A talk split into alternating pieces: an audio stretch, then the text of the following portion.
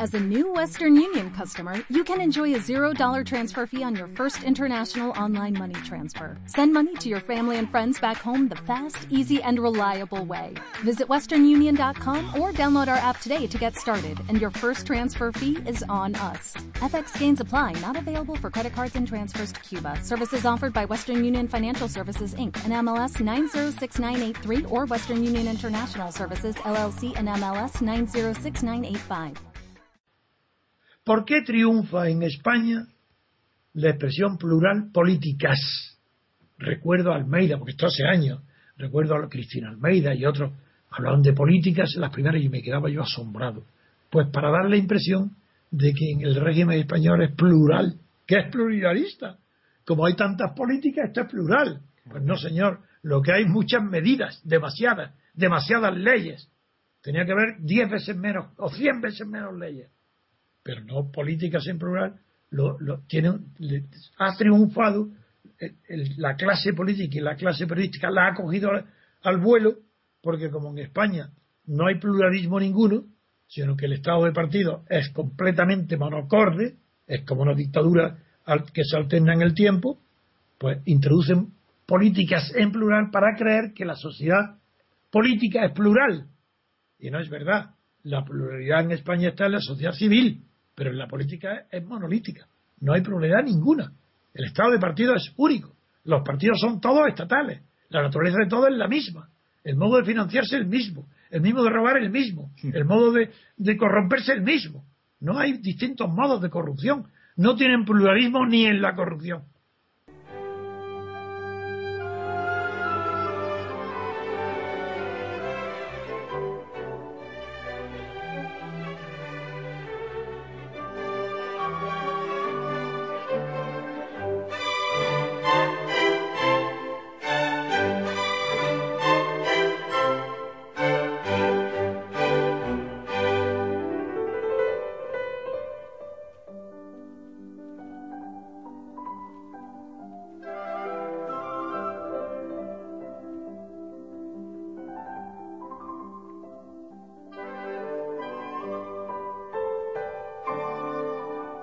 Se ha tratado mucho. Una de las noticias que me parece muy interesante es el asunto del cambio de modificación legislativa ad hoc precisamente para facilitar un proyecto empresarial como es lo de eh, la extracción de Eurovegas aquí en la comunidad. Eso, eso es muy importante. En la comunidad de Madrid. Y tiene una naturaleza filosófica que conviene analizar.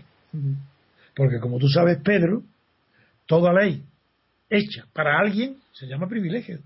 Eso es. Y es nulo. Es decir, que una cosa es que se dicte una. Ah, el, como hay la clase política de la oligarquía, del Estado de partidos, está habituada a dictar leyes privilegio, pero tiene la costumbre aprendida, que ya lo heredó del franquismo, que las normas, las leyes se redactan de forma general, que parecen aplicables a todo el mundo. Pero voy a poner un ejemplo. Mm. Una ley autoriza un concurso para adjudicar una televisión. Es que eso, es que eso. Y dice, a este concurso puede ocurrir todas las empresas, libremente. Los requisitos son, uno, que tenga un capital de 100.000 millones de pesetas. Sobra todo lo demás, las campanas, ya no hay más que una. Hay una que tiene 100.000 y esa es la que... No, eso es tan ridículo de comentarse una terrorista que salta a la vista que todo es privilegio, que yo digo, bajo las dictaduras y bajo el estado de partido, que son oligarquías de partido, es rarísima la ley que sea ley, que sea general. Las de contenido económico, casi todas son privilegios. Y, pero casi todas. Las tributarias. Las tributarias, casi todas son privilegios ¿Se acuerda, don Antonio, cuando eh, las primeras televisiones privadas, por eso me reía cuando usted lo decía, con, con el grupo Prisa, Polanco, claro, claro, claro. cuando en la ley del IVA, cuando salieron los aparatejos esos que se ponían en las televisiones, los codificadores, se, se modificó la ley del IVA para que no pagara IVA. Exacto. Los codificadores. No, sí, claro, claro, si después yo intervine algo, escribí artículos y con el, el, conflicto con Gómez de Liaño, de Polanco, sí, claro que lo figuraros como lo conozco esto.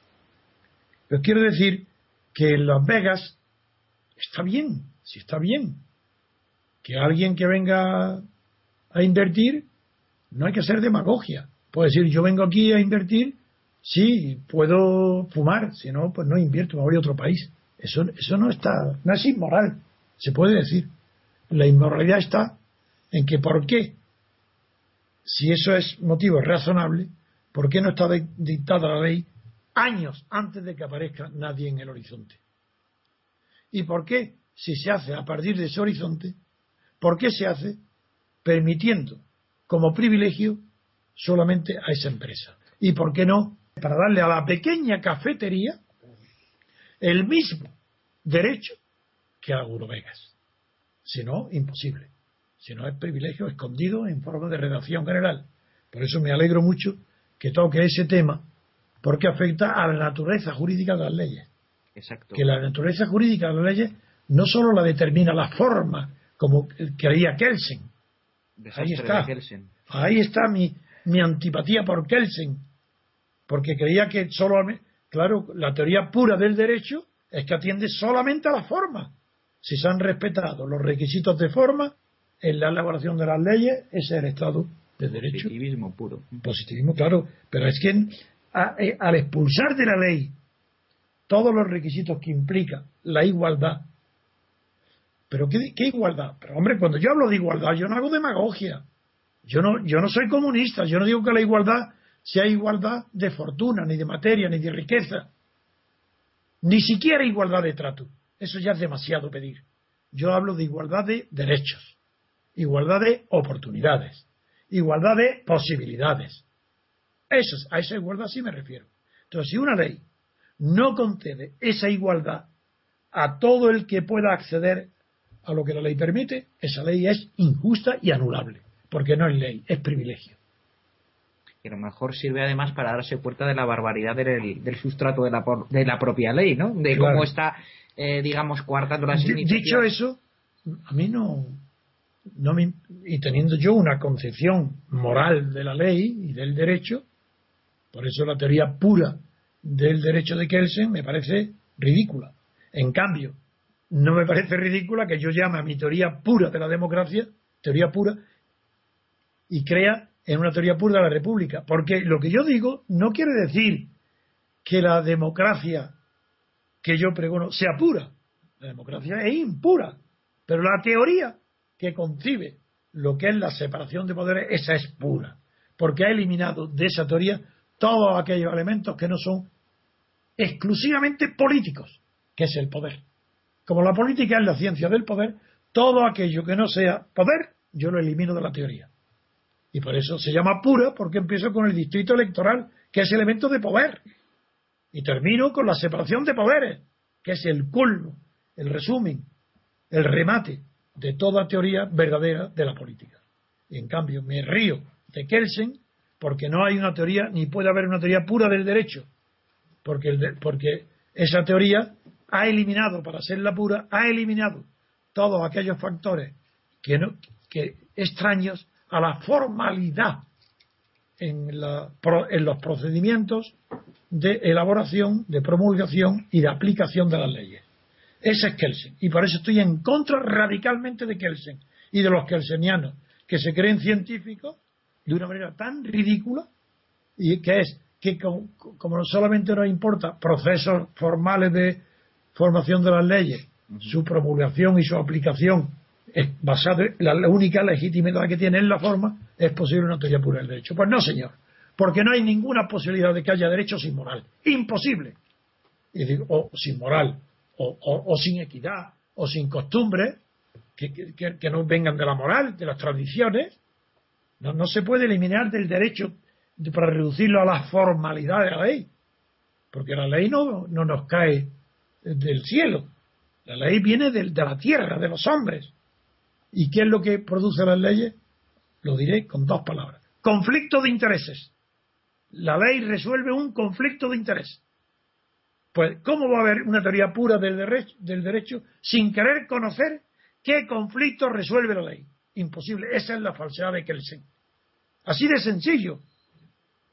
¿Cómo? Si, hay un, si la ley resuelve un conflicto de intereses, ¿cómo va a ser una teoría pura del derecho la que ignore cuáles son los intereses encontrados? Que generalmente el 90%, 90% o el 80% o el 75% intereses económicos. Y en lo restante, casi siempre, intereses de poder familiar o civil, padre de familia, hijos, padre, así lo, que, los valores que están presentes en la sociedad civil, eso produce un conflicto de intereses. Cuando es ese conflicto es grave, surge la necesidad de regularlo mediante una ley.